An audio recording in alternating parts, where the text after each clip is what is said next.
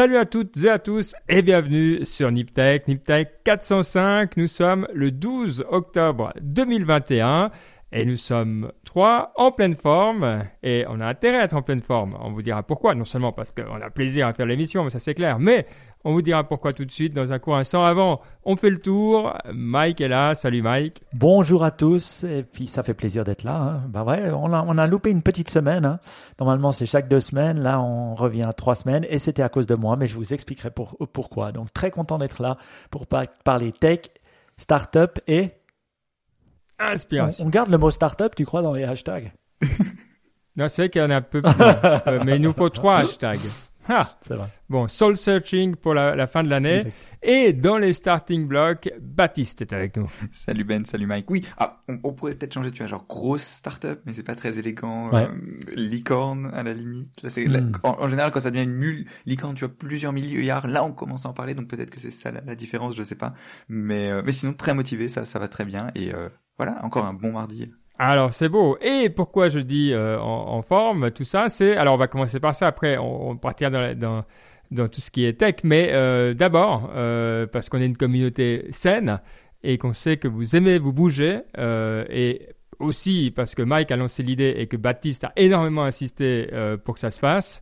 Euh, donc on aura la grande joie pour celles et ceux qui habitent dans la région de Lausanne le 11 décembre 2021, dans deux mois, il y aura, qu'est-ce qu'il y aura, Mike Alors, il y a le Christmas Run. Alors, c'est quoi? C'est une course euh, populaire ah. à Lausanne. Donc, voilà, hein, Lausanne, c'est une, moyenne petite ville de quoi? De, de 3 400 000 habitants, où on habite, hein, euh, tout près. Toi, tu habites carrément au centre-ville, Ben. Hein, euh, on rappelle, moi, j'habite à côté, et toi, Baptiste, habites à Zurich. Donc, c'est un petit peu plus loin, mais c'est juste à deux heures. Mm. Et c'est quoi? C'est une course de 6 km, populaire, sympa, à l'intérieur de Lausanne euh, voilà, où euh, bah, voilà, il, fait quand même assez froid hein, le, le, 11, donc on va, on va courir. Et euh, j'ai lancé l'idée comme ça parce que j'ai reçu la newsletter et je me suis dit, allez hop, on se motive. J'ai lancé sur le groupe Nip Tech Nation de Signal et bam, il y a déjà des motivés, on est déjà 6-7 à y aller. Donc moi, ce que j'ai dit, c'est que bah, voilà, on, on, va, on va faire un groupe Nip, Nip Tech Nation. Je me chargerai des t-shirts, hein, il faudra donner votre size. J'ai déjà fait un doodle que j'ai mis aussi dans les liens de l'émission là. Donc tout le monde peut s'inscrire, même Baptiste.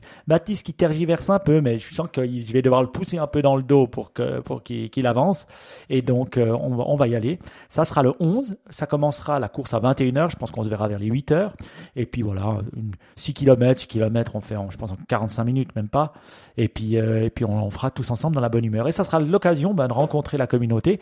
Et je sais, il y en a plein d'entre vous qui disent oui, mais moi j'habite pas en Suisse, j'habite en France. Oui, mais ça c'est une excuse, c'est pas une vraie. Quand on veut, on peut. Et en plus, une bonne chose, ah. c'est que j'ai un ami qui a un hôtel euh, à Lausanne, donc je peux vous avoir des prix sur des chambres, c'est pas un problème. L'hôtel est en plus au centre-ville, donc il y a vraiment, vraiment pas d'excuse. Voilà, il y a un TGV, il y a plein de choses. Je veux dire que vous alliez à Lyon. Et c'est là, alors pour dire, c'est là l'hôtel où on a hébergé tous les conférenciers et conférencières à l'époque de l'ANIPConf. Donc c'est dire. Attendez, hein, c'est donc on rigole pas. Non, c'est top. Donc le 11 euh, décembre, même si on habite à Paris, on prend le TGV le matin, c'est facile. On arrive à, 2 même heures, à 14 on est là, là, on, on se trop tôt. Même même celui ouais, de 16 heures, un petit peu avant. Ouais, ouais, donc on arrive facile, même si on n'est pas un lève-tôt. Et puis on part le lendemain. Donc voilà. Euh, moi, j'ai c'est réglé. Donc, on va mettre le lien dans les notes de l'émission pour euh, s'inscrire, enfin s'inscrire pour nous dire qui participe. Après, on s'inscrira euh, indépendamment. Et puis, euh, et puis c'est réglé. Et on fera un t-shirt. plaisir. Alors que tu viennes ou que tu viennes pas, tu devras m'aider à faire le t-shirt, Baptiste. Et puis on fera un t-shirt Tech Nation. Comme ça, on courra tous. Voilà, et puis peut-être on trouvera un moyen de récolter de l'argent, des fonds ou des choses comme ça. Je pense qu'on va faire quelque chose, me connaissant. Avec, on, Excellent. on fait un t-shirt avec uniquement le logo, avec les deux ronds comme ça concentriques, ça fait un peu la secte. Ça, ça, ça, ça, ça, ça, fera peur aux gens. Attention. Oui, Oh, oh, oh, on voit que t'es pas euh, souvent dans les courses populaires parce que des gens qui sont corporate, qui ont le t-shirt, qui ont le machin, t'as que ça. C'est vrai. T'as tous les clubs, t'as, bah oui, t'as tous ah les clubs, tous les machins. Puis peu les clubs, sur certains, c'est la bonne frocade. Donc tu verras. Enfin, tu verras puisque tu, tu y seras. Euh, donc ça va être trop bien. Ça va être trop bien. Mais voilà, avant, alors là, là, on est un petit peu dans le futur, mais pourquoi on n'a pas fait la semaine passée? Eh ben, Il y avait une bonne raison, c'est parce que euh, toi, Mike, tu étais au TCG Retail Summit à Budapest. Et euh, bah, pourquoi est-ce que tu y étais et qu'est-ce que tu as appris? Bah Alors, c'est un, un, un summit, enfin une conférence où je vais depuis euh, bien 3-4 ans. Alors, il faut savoir, en 2020, elle n'a pas eu lieu, hein, donc ça faisait deux ans qu'elle n'avait pas eu lieu. Et c'est sur le Technicals Good Retail Summit. Donc, c'est vraiment dans le domaine dans lequel je suis. Et il y a tout, bah, les acheteurs des grands retailers, de, comme Darty, les, les, grands groupes, les marques, de, de, passant par Sony, en allant, il y avait même Amazon qui présentait, des choses comme ça. Et donc, on apprend toujours énormément. C'est un jour et demi. Voilà, on rencontre des gens, on parle. C'était vraiment, vraiment cool. Et je dois dire, bah voilà, les gens, ils avaient vraiment envie de se voir, de se parler. Euh, pas beaucoup de gens, 100, 150, mais c'est vraiment le bon niveau pour la conférence. Et puis, euh, voilà, plein de choses, plein de choses à dire. Et c'est vrai que là, euh, je voulais vous parler de deux, trois petites choses que j'ai vues qui sont vraiment, vraiment cool.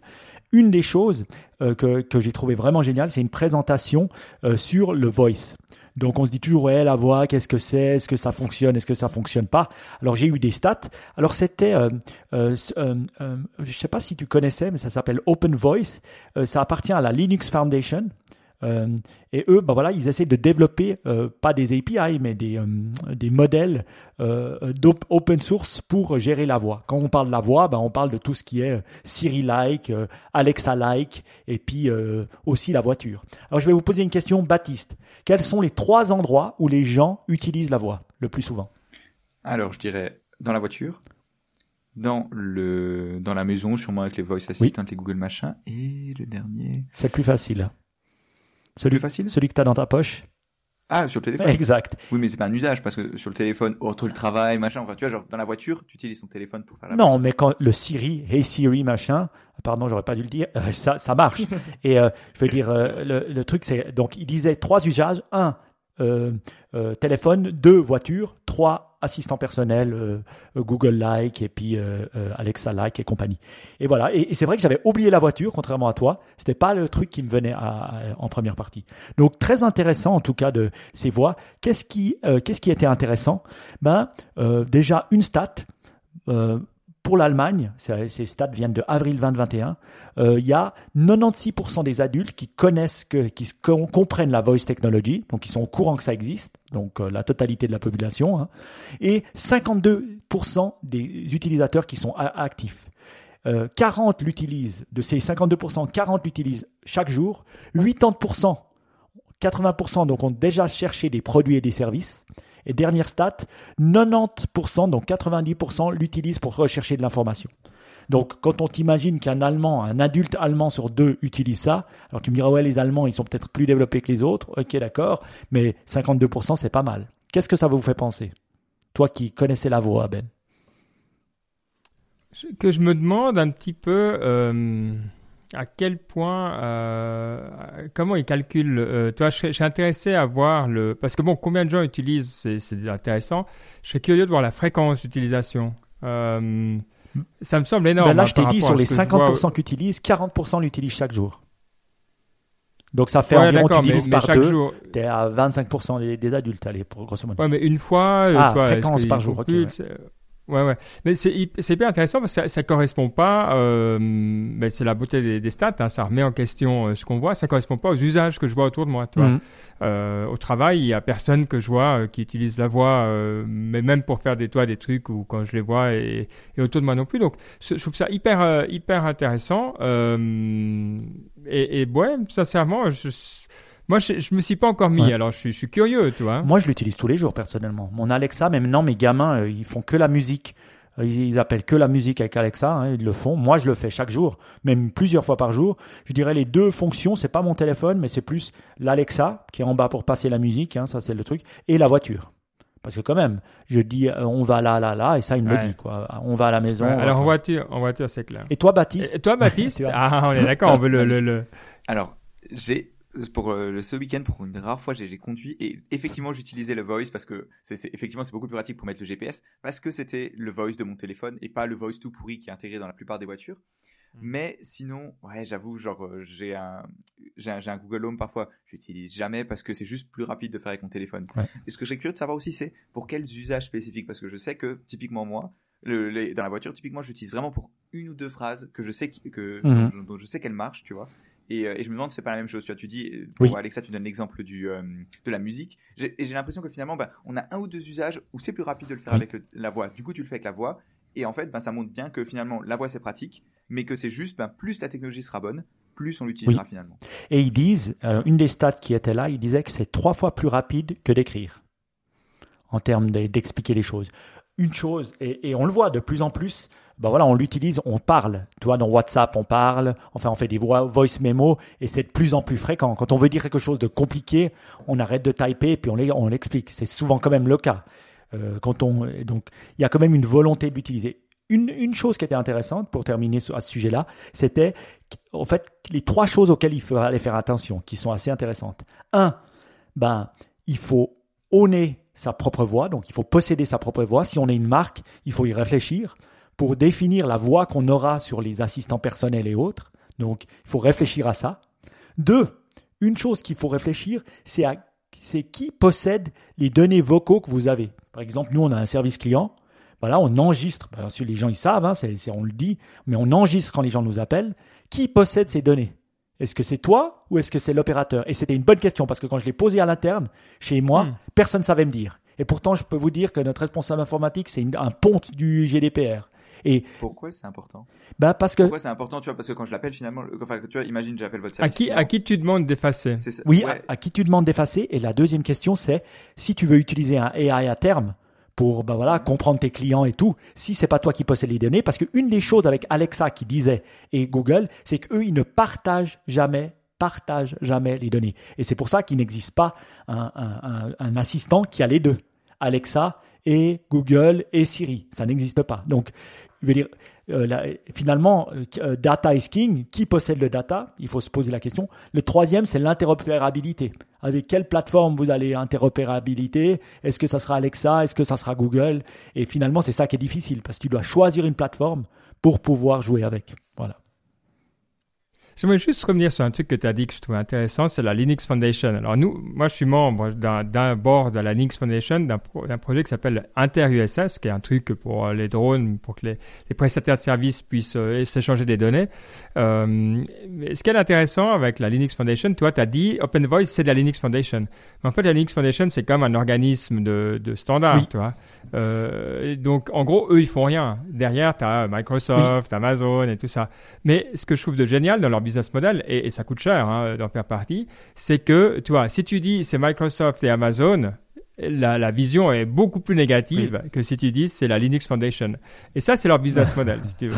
ça, c'est clair. mais c'est malin, c'est malin parce que d'un certain côté, ils sont bons dans la gouvernance, euh, ils ont vraiment des bonnes pratiques en termes d'open source. Donc, ils ajoutent de la valeur, mais clairement de leur valeur, c'est que ça, ça vend mieux, quoi. Et, je trouve ça vachement intéressant et de travailler avec eux très pro, c'est vraiment. Euh, si vous avez l'occasion de participer à, je recommande. Alors il s'appelle openvoicenetwork.org. Hein. Je mettrai les liens dans l'émission en bas, mais c'est ça. Euh, mais ils font partie de la Linux Foundation, mais ça s'appelle openvoicenetwork.org. Voilà. Pour être... Et 100 000 dollars pour être euh, membre Platinum. Donc, vous savez ce qu'il vous reste à faire euh, si ça vous intéresse. Bon, pendant que tu étais à Budapest, euh, tout le monde n'a pas chômé. Moi, moi j'ai chômé. Euh, mais Baptiste n'a pas chômé. On va quand même vous le dire. début d'intervieweur pour Baptiste, qui a fait son premier Niptech Explore en solo, sans filet. vachement bien. Moi, enfin, on a pu l'écouter, donc super. Mais la question, c'est quand est-ce qu'il sort? Pour toutes celles et ceux qui se réjouissent déjà maintenant qu'ils ont entendu la nouvelle? Alors, il sort ben, en, fonction de là où vous entendez vous entendez l'épisode, il est probablement déjà sorti parce que ce qui s'est passé, c'est que on s'est mis d'accord avec la personne que j'ai interviewée pour quand est-ce qu'il sortira. Entre temps, Mike m'a dit, hé, Baptiste, on décale le Niptech. Et donc, du coup, ben, les deux sortent mercredi, mais comme ça, c'est bien. Vous avez deux fois plus de contenu. C'est pas fantastique. Ah, d'accord. Donc, tout, tout sort d'un coup, quoi. Tout sort d'un coup. Ok, bon, bah, trop beau, trop beau. Euh, voilà, alors c'était juste ce petit plug euh, pour que euh, tout le monde puisse bah, se réjouir simultanément. Du coup, vous le savez déjà. Oh là là. Mais voilà. En, tout cas, bravo Baptiste. Et on se réjouit de tes futurs Niptech Explore. Bon, on va passer directement maintenant aux nouvelles de la semaine. On commence par quelque chose qui revient un petit peu cyclique comme ça, qui a tendance à, à, disparaître de la carte, puis à réapparaître, puis à disparaître, puis à réapparaître. Alors tout ça, évidemment, ça va vous faire penser un petit peu à, des mondes virtuels, et vous avez raison, euh, mais c'est pas la réalité euh, virtuelle, c'est la réalité augmentée. avec deux nouvelles intéressantes. Une, c'est euh, l'alliance, le, le, mariage, non pas mariage, la collaboration entre euh, Ray-Ban et Facebook. Et l'autre, c'est la résurrection, alors là cette fois carrément, de Magic Leap, qui revient non seulement avec 500 millions euh, en funding et à nouveau un Magic Leap 2 qui a encore un peu une gueule de, prototype, hein, mais euh, le prototype qui se rapproche un petit peu d'un truc qu'on pourrait s'imaginer euh, porter. Alors, bon, on va déjà essayer de comprendre qu'est-ce qui se passe euh, avec Ray-Ban, parce que eux, bah voilà, c'est les pros, c'est les pros de ce qu'on porte sur la tête. Et ça, je trouve assez intéressant. Alors, Baptiste, si tu nous résumes Ray-Ban et Facebook, qu'est-ce que c'est? Bah, En gros, si vous voulez, ce qui est vachement intéressant, c'est qu'ils ont fait des lunettes comme si c'était des, enfin, de l'extérieur, ça se voit à peine que c'est des lunettes, si vous voulez, spéciales, connectées, où il y a des, caméras dedans. Parce que si tu les regardes dehors, c'est vraiment des ray normales, vous savez, celles avec les grosses montures euh, noires, enfin vraiment hyper classiques. Vous pouvez les acheter dans un réseau d'opticiens, d'après ce que j'ai compris, c'est assez... Euh, ils veulent vraiment que le, process de vente et tout et tout, derrière, ressemble à celui de, lunettes normales. Mhm. Et en plus, il y a deux caméras, donc une dans chaque, dans chaque branche, qui regarde ben, devant vous, avec une petite LED en dessous pour euh, indiquer si elles, sont, si elles filment, et le but de ces caméras, c'est, euh, d'après ce que j'ai compris, de filmer, ben, de vous aider à prendre des, des, vidéos de votre vie de tous les jours, de faire de, de, transférer ça au téléphone pour ensuite pouvoir le publier ben, sur Facebook, sur Instagram ou n'importe quel réseau social. Mais euh, en gros, avec plein de retard, ils ont de nouveau copié Snapchat, en fait. Oui. Mais parce que Snapchat, euh, voilà, mais oui, parce que Snapchat, c'est fait un moment qu'ils ont sorti leur. Euh, donc c'est un petit peu le même truc, c'est-à-dire des, des, parce que Snapchat aussi, c'est un peu discret, c'était des lunettes de soleil, alors un peu plus fun et tout ça. Donc en fait, c'est juste qu'ils ils deviennent de plus en plus lents pour copier Snapchat. c'est ça, c'est ça. Mais la différence, tu vois, c'est toujours pareil, c'est Maintenant, c'est des Ray-Ban, tu vois. Et ça, ça va faire, ça peut faire une très grosse, très grosse différence, par rapport à Snapchat. Oui. Tu vois, genre les, les, lunettes Snapchat, Snapchat, ça restait, tu vois, des grosses lunettes, spectacles, moins bien dessinées, ouais, spectacles. Tu les achetais dans des genres de ils avaient un, enfin leur, système de vente c'était un peu plus genre comme un produit tech hipster alors que là bah, c'est des ray normales. Et le, but enfin la façon dont les journalistes se présentaient c'est vraiment le but de, de ray c'est que quand tu ailles au magasin ils te disent ah vous voulez une ray ah d'ailleurs il y a aussi la, version connectée et c'est vrai et du coup bah, ça peut faire une grosse différence dans la façon dont le produit est adopté. Oui. ça c'est sûr euh, c'est énorme hein. il faut savoir que ray c'est les lunettes de soleil les plus vendues au monde euh, ça appartient à une famille italienne qui a plusieurs marques dont celle de ray une énorme famille qui produit ça oui oui quasi monopole. Je sais pas s'ils vendent 80% des lunettes, des, lunettes de soleil mondial, mais un truc assez gigantissime. Et donc, je veux dire, évidemment, hein, moi, quand, quand je vais euh, dans, euh, j'ai que des ray hein. je, je mets que ça. Donc, autant dire que, euh, ou des aviators ou des restes, donc autant dire que il est bien possible que je m'en achète, mais vraiment bien possible. La question que j'ai, c'est quoi la killer feature? Il faut toujours une feature qui tuera toutes les features. C'est quoi? Pourquoi est-ce que je vais l'acheter? Le look. Enfin, bah, non, parce c'est que la seule chose. Mais ok, le look, mais je l'ai déjà avec mes ray actuels. Euh, je pense que le silence parle de lui-même. Le, le, le, fait que le, le ouais non le, le fait que tu pu, non. Que je puisse filmer j'arrive pas non plus. Que je puisse euh, filmer quelque chose avec mes lunettes. Est-ce que ça va partager des moments. Est-ce que ça, va est-ce que c'est que c'est linké avec Google Maps ou Maps d'Apple? Pense, mais le, but c'est plus, tu vois, c'est que tu prennes des clips vidéo et ensuite de pouvoir les partager plus facilement. C'est prendre main libre, tu vois, des, vidéos, des photos. Est-ce que, est-ce que tu as dit le prix? Euh, Non, mais donc c'est, elles sont à partir des 299 dollars. Euh, elles viennent en, en trois en trois sortes euh, à peu près un petit peu différentes. Mm. Et des, des c'est entre 200 euros et 300 euros, hein, faut le savoir. Hein. Tu peux en trouver. C'est normal. Hein. Non, c'est le, le, le, haut de gamme des ray on va dire. Mais c'est dans le, c'est dans ce prix-là, quoi. Tu peux en trouver entre 100, 160, entre 160 à 300, voilà. Ouais. Bon, intéressant. Et euh, bah, du coup, euh, j'en conclus que Mike en aura une paire. Et, si tu arrives à en avoir une pour la course de Noël, alors là, alors là, euh, là, on parle. Là, on, parle. pour la course de Noël. Celui qui gagne la course. Oh. Attention. Et puis, c'est marrant de les comparer. Alors, euh, faites la recherche si vous ne l'avez pas encore faite entre euh, Magic Leap. Alors, c'est pas le même délire. Hein. Euh, Magic Leap, ça fait beaucoup plus que, les Ray-Ban. Mais quand on re-regarde après, après les Ray-Ban, on re-regarde Magic Leap, qui est une sorte de. Bah, il y a deux ronds, mais vraiment ronds, puis un espèce d'énorme truc autour avec une caméra au milieu là, juste sur le nez, enfin des capteurs. on voit que on voit que c'est plutôt encore pour un usage à l'intérieur, hein, ça. Et ouais, c'est peut-être le truc qui, qui m'a fait le, le, plus réagir. Je crois que quand on voit le, le euh, on voit encore qu'on est, qu'on est proche du prototype, je trouve, avec le, ce Magic Leap. Bon, il faut savoir que Magic Leap, ils avaient quand même à peu près viré, euh, ils avaient 2000 employés, ils ont, viré la moitié, et que euh, du coup, là, ils ont levé 500 millions pour ce Magic Leap 2, donc c'est quand même assez, assez la classe hein, de la part de, la nouvelle CEO qui s'appelle Peggy Johnson, qui a remplacé le, le fondateur historique il y a, il y a quoi? Il y a un an de mhm. ça. Euh, là, on ne sait pas encore. Euh, en tout cas, j'ai pas vu combien c'est l'écouter. Ils vont, ils vont envoyer tout ça euh, d'ici la fin de l'année. Donc ça arrive bientôt.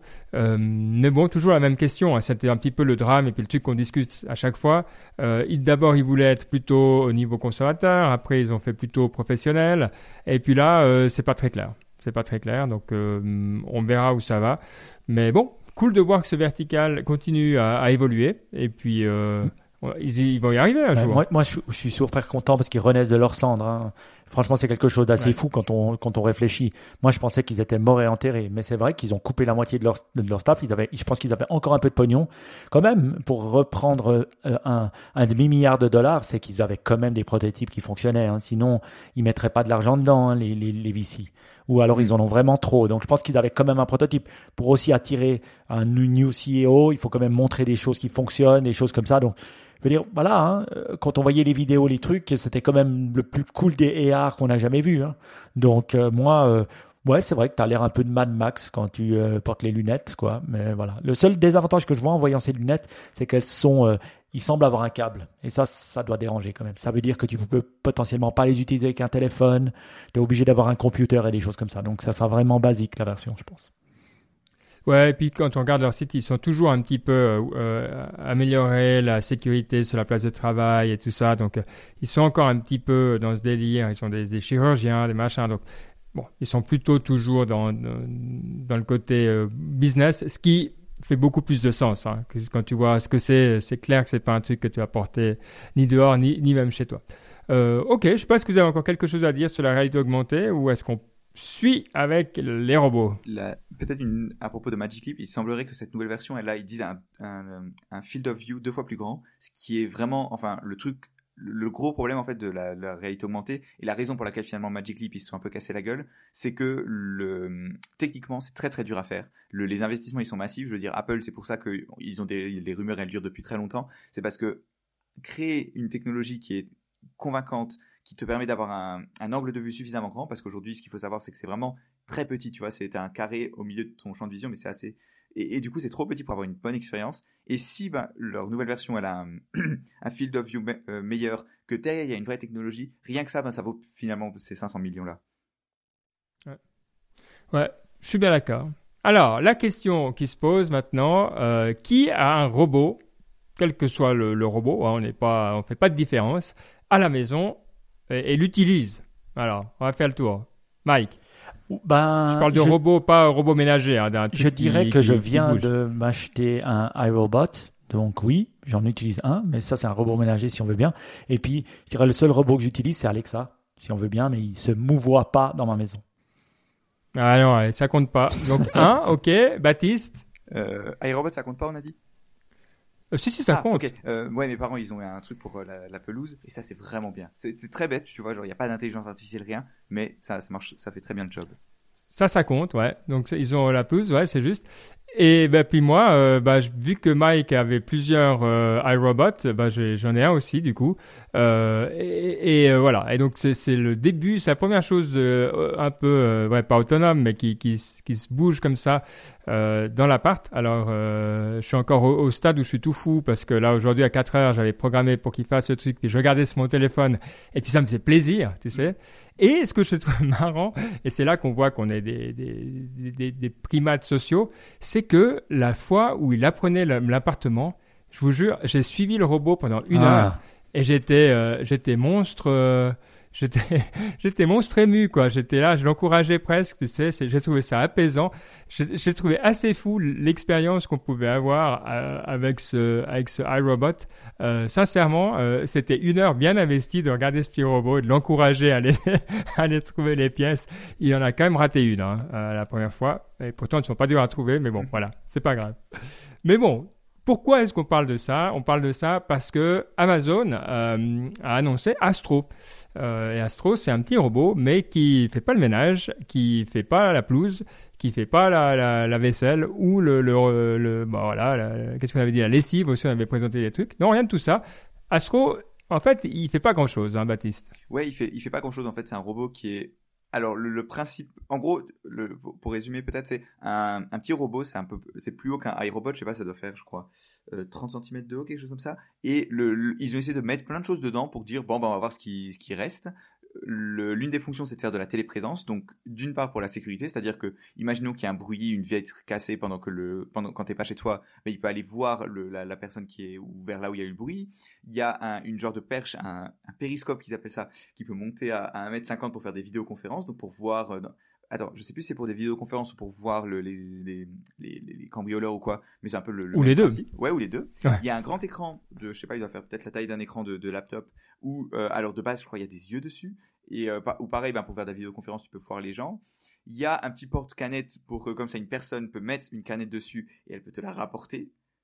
Alors, vu, vu qu'il eh, se charge pas tout seul, ça, l'intérêt est limité, mais ça a le mérite d'être là. Et euh, c'est tout ce à quoi je peux penser, en tout cas pour l'instant. Hmm. Oui, il y avait aussi le côté. Il fait, il fait Alexa. il fait Alexa. évidemment. Puis il y avait le côté aussi de pouvoir ben, sécuriser ta maison si tu as une personne euh, âgée et que tu veux surveiller tu vois, hein, une mère, un père ou quelque chose comme ça. Tu peux ta grand-mère, tu peux le mettre et puis tu peux le monitorer. Ok. Oui. Il, bosse avec euh, Ring aussi, qui appartient à Amazon. Hein. donc. donc Ring qui est, qui est ce, ce doorknob pour, pour, ouvrir ta porte et qui est aussi lié, je crois, à des, à des, à des caméras. Mais peut-être je me trompe. En tout cas, c'était le doorknob Ring. Exact. Qu'est-ce que tu voulais dire, Mike? Non. Écoute, moi quand j'ai vu ça, c'est vrai qu'après on rigole ou on se dit voilà. Moi quand je vois ça, et que j'ai regardé les features, je me suis dit, au prix que ça coûtera, qui sera pas phénoménal connaissant Amazon, hein, je, je, j'achèterai potentiellement. Un, parce que l'Alexa il bouge. Alors, Je vous explique pourquoi. Deux, parce que c'est vrai qu'il peut monitorer ma maison au niveau alarme ou au niveau choses, ce que j'aime bien quand je suis pas là, ça me dérange pas. Trois, l'utiliser pour des vidéoconférences, bof, ça va. L'utiliser avec Ring, j'aime bien. Euh, la seule désavantage parce que moi j'ai une maison, elle est sur plusieurs étages. C'est le fait que voilà, euh, c'est comme le. Il t'en faudra trois. Il en faut presque trois, quoi. Et puis ça, c'est peut-être un peu dérangeant, ça prend un peu beaucoup de place. Donc. Alors, on a le prix de, de, Astro euh, Day One Edition, il l'appelle. C'est-à-dire que c'est le premier, quoi. 300 euros. Alors, combien t'es prêt à mettre? Ok, pas tout à fait, non, pas tout à fait, hein, pas tout à fait, pas tout à fait. Non, en euros, en euros, on est autour des 900. Euh, à 900 euros, tout de même. Enfin, 1000 dollars, donc probablement 1000 euros. Ouais, mais alors je dois dire. Ah, maintenant on, est, on, on en est là Ok, alors. Ok, alors je vous dis tout de suite. Euh, Amazon, ils arrivent très très peu à vendre des produits très chers. Regardez le Kindle. Je veux dire, ça coûte 50 balles, ça coûte 100 balles. Bien sûr, ils te vendent des livres derrière encore moi, ben voilà, j'avais pris Kindle de seconde zone parce que je, suis cheap et puis je me tape des horribles pubs maintenant sur mon, sur mon Kindle alors que je l'utilise tous les jours. Alors que j'aurais pu payer 20 dollars de plus et puis pas avoir les, les, les, j'ai honte, ou 50 dollars de plus et pas avoir les pubs. Mais voilà. Après, on se souvient le Fire Phone qui coûtait assez cher, qui n'a pas fonctionné. Alexa, c'est pas quelque chose de cher du tout. Hein. On est, euh, ça, ça, ça, passe de 50 jusqu'à 200, 300 dollars, mais pas plus, je pense. Ah non, ils vont t'enfiler dans les gares bientôt, quoi. Sincèrement, c'est le genre de truc, moi j'en ai reçu, là, les Google Home et ça machin. C'est le genre de truc qui vont te les filer. Euh, ouais. Ou quoi que tu achètes dans un magasin, tu vas les recevoir bientôt. Tu vas les recevoir gratuits. Donc, 1000 dollars, tu vois, je, je suis pas prêt à mettre. Et puis je te dis, je te dis pas tout le truc parce qu'en fait, j'ai pas bien lu. 1000 dollars, c'est le prix de, du day one, donc du, du prix d'introduction, mais le prix grand public prévu, c'est 1450 dollars. Hmm. Ouais, donc euh, bon, écoute, c'est vrai qu'il fait beaucoup de choses, il bouge. Enfin, c'est compliqué. Hein, cette technologie, euh, dès qu'il y a des parties qui bougent, c'est compliqué de toute mm. manière. Euh, c'est plus cher, c'est plus dur. Et la killer function, je l'ai pas encore trouvé. Tu me diras, la killer function, c'est Alexa. Ok, mais si je mets trois Alexa dans ma dans ma dans ma maison, ça me coûte pas 1000 1000 balles. Donc, mm. voilà, les Américains, ils ont peut-être des grandes maisons, hein, donc ils doivent mettre 6 Alexa, mais 6 fois 50, ça fait 300, donc ça va. Non, mais que Alexa te suive partout. Ouais. Toi, tu n'as plus besoin d'élever la voix. Est-ce que ça vaut pas Est-ce que ça vaut pas 1400 dollars? Moi, je crois quand même que finalement, ce qu'ils vont faire, c'est qu'ils vont apprendre et puis ils vont apprendre à robotiser. Moi, tu vois, on, se disait, est-ce que les robots vont être multifonctions ou est-ce que les robots vont faire, veulent faire une chose bien?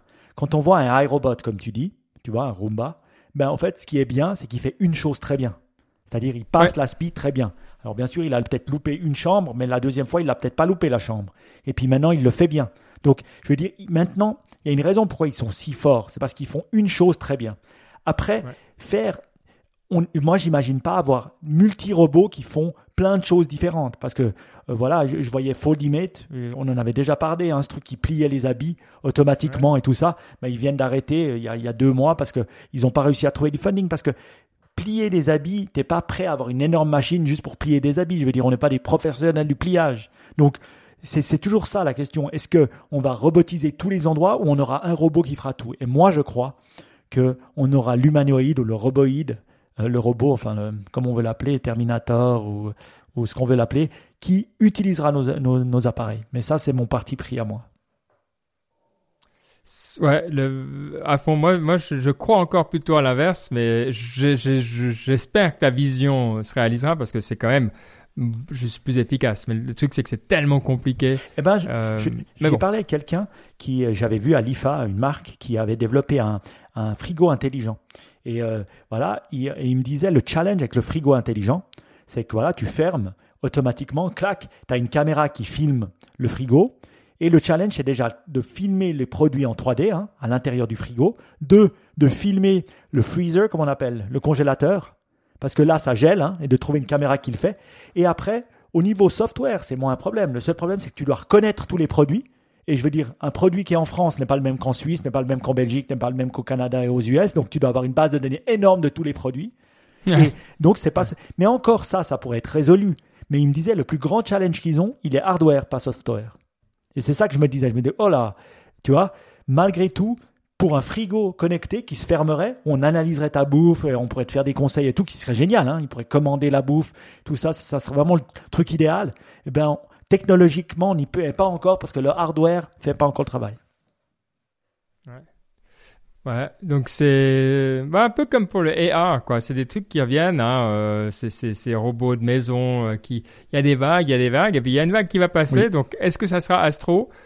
Hmm, À voir. C'est comme toi, si on trouve une, une killer app, euh, mais pour l'instant, je n'échangerai pas mon iRobot contre euh, un astro, même même contre un baril d'astro. Non, non, non, c'est pas le, c'est pas le. Mais euh, oh, oui. En parlant euh, de, Baptiste? il y avait un, je crois que c'est dans le, podcast de Patrick Béja, l'un des intervenants qui disait mais pourquoi est-ce qu'ils ont pas juste mis un écho, tu sais les les les, les enfin tu sais un écho avec un écran sur un iRobot parce que globalement ça fait 95% des fonctions en plus. T'as déjà un robot qui roule, t'as déjà un robot qui mappe l'environnement. Le, c'est utile parce que du coup, même si tu n'utilises pas les fonctions de vidéoconférence ou de téléprésence, ça passe aspirateur, franchement. Ah. non, mais c'est bête, mais c'est pour ça que le, robot qui fait tout, il fera peut-être pas tout, mais peut-être qu'il y a moyen de mettre des choses ensemble. Parce que aujourd'hui, les, robots aspirateurs, enfin, les, les très bons, globalement, ce qui est vraiment technologiquement compliqué, c'est le, mapping de la maison, tu vois. Et donc, clairement, les fonctions de sécurité, de reconnaissance, avoir la caméra par-dessus, bah, c'est très très similaire, quoi. Ouais. Ouais, oui, c'est juste. Après, je pense que toi, le, euh, à la fin, il se vide tout seul aussi, le robot et tout ça. Donc, euh, après, tu, dois, pouvoir se poser, se docker. C'est vrai que tu rajoutes pas mal de trucs, toi. Hmm. Mais ben, sûrement aussi, Castro, il va se recharger tout seul au bout d'un moment. Ouais, écoute, c'est. Ouais, en tout cas, ça me plairait plus. Je, je considérerais plus le prendre dans ces conditions-là. Si vous le voulez bien, on va rester dans le monde du hardware, parce qu'on s'y trouve bien. C'est pas, pas notre monde de base, hein, mais, quand on y est, on aime bien. Euh, et, euh, et, la nouvelle qui n'est pas passée inaperçue, euh, mais qui fait plaisir, c'est ce push de l'Union européenne pour généraliser le port USB-C Euh, et ça, c'est quand même un truc euh, en tant que consommateur qui fait plaisir. Mais évidemment, ça va pas sans poser quelques euh, soucis à, à, des sociétés, en particulier hein, comme euh, Apple. Euh, et là, ils, ils sont, euh, ils sont un peu vénères. Euh, c'est pas le style de la maison de se faire imposer ce qu'ils font dans le hardware. Euh, donc euh, voilà, ça passe pas, hein, Baptiste. Ouais, ça passe pas parce que, enfin, ça passe pas. Apple, ils ont pas, je, je crois pas qu'ils ont de, de, de, de, réponse officielle, mais en gros, le, ce qui risque de se passer, c'est que cette loi, ben, elle va surtout impacter Apple, qui va, qui devrait être obligé de changer du port Lightning qu'ils utilisent aujourd'hui pour les iPhones à l'USB-C. Mais la loi, elle dit explicitement que ça ne concerne pas les appareils qui ont pas de port, tu vois, ou qui se chargent uniquement avec des trucs sans fil. Par exemple, l'Apple Watch, ben, ils ne sont pas obligés de mettre un port USB-C dessus parce que le, parce qu'aujourd'hui, elle a pas de port du tout. Et, euh, et il y a des rumeurs qui sont, ça, ça, ça, existe déjà depuis un moment, comme quoi Apple, il voudrait pas enlever complètement le port Lightning de l'iPhone et juste avoir le, vous savez, le, le, nouveau, la nouvelle recharge sans fil, la magnétique et tout. Et donc en fait, ben, c'est fort possible que cette loi finalement, ben, elle fasse juste accélérer ça et que ben, Apple, au lieu de mettre 3-4 ans pour avoir un, un, iPhone sans port, ben, ça mettra juste 2 ans. Et qu'au final, ben, la, la, la, le bénéfice de la loi, ben, il sera un peu nul parce qu'au final, on aura juste ah, non. iPhone sans fil. Enfin nul dans le sens globalement, ça va pas non. changer grand chose puisque le seul ça... vrai changement, ce serait qu'Apple serait obligé de mettre des ports USB-C. Or, ils en mettraient de toute façon pas. Et donc, ben, le, j'ai du mal mais, à mais, mais, moi, le, le, le drap, alors je suis plus content avec que des USB-C, mais le truc qui m'énerve aujourd'hui quand je regarde autour de moi, c'est qu'il y a des câbles partout. Mmh. Alors, regarde, on fait cette émission. Il y a le câble qui va du micro à l'ordi, le câble pour la lumière, le câble pour les écrans, le câble pour le machin. Le... Sincèrement, alors je sais qu'on on est encore loin de pouvoir tout faire par euh, cette euh, électricité à distance, hein, même si on en a déjà parlé dans des Niptech. Ça peut arriver par grande distance, mais dans une pièce, c'est gérable. Euh, moi, c'est mon rêve, quoi. J'espère voir ça encore de mon vivant. Après, c'est bon. Mm. Après, une fois qu'on aura enfin dégagé tous les câbles, je pense que je pourrais dire, c'est, on, on était une belle génération. Voilà, c'est, c'est, c'est la fête, quoi. Oui, mais ça, enfin, ça répond pas à la question de est-ce que la loi, tu vas aller bien ou pas, globalement? Enfin... Bah, la loi, disons que si elle accélère ça, c'est bien. Et puis l'autre truc qu'elle fait, c'est que tu, tu as des câbles en moins. ça, c'est clair, toi. Moi, tout ce qui diminue le nombre de câbles sur cette planète est une, est une bonne chose, mmh. de base, quoi. Donc, euh, c'est vrai aussi, euh, si on regarde euh, donc l'USB-C, moi je me perds hein, avec tout ça. L'USB-C, c'est ce truc, non? C'est ce qui nous charge Euh, nos ouais. Mac. Voilà. Ouais. Mais le problème, c'est qu'on n'a pas USB-C pour charger nos téléphones. C'est ça le, le, le Enfin, grand. vos téléphones, uniquement les iPhones. Oh, uniquement les iPhones.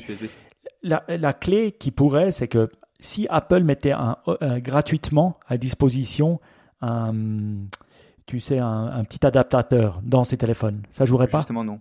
Ça, justement, c'est ça, parce qu'avant c'est ce qu'ils faisaient, enfin c'est comme ça qu'ils s'arrangeaient. Maintenant, plus. Maintenant, il faut vraiment que le téléphone soit ait un câble USB-C, et c'est normal. Sinon, ça veut dire que t'as besoin d'un, que t'as besoin de te balader tout le temps avec un adaptateur. Enfin, ça, tu vois, ça, ça va contre l'esprit de la loi. Mhm. Le, et la critique, peut-être c'est ça aussi dont, dont, je voulais avoir votre avis, c'est que finalement, bah, dans la loi, tu mets un port, tu mets une, une spécification technique. Et ben c'est problématique parce que tu vois, s'il y a cette loi, on en parlait déjà il y a 5 ans. Il y a 5 ans, l'USB-C ça existait quasiment pas. Et donc dans la loi, ben, on aurait eu le, le standard d'avant qui était assez pourri. Et tu vois, et, et tu vois clairement le, le, souci avec ça. Donc, est-ce que le, le, bénéfice de euh, d'enlever les câbles mais... vaut le risque, tu vois, que tu euh, empêches un peu l'innovation?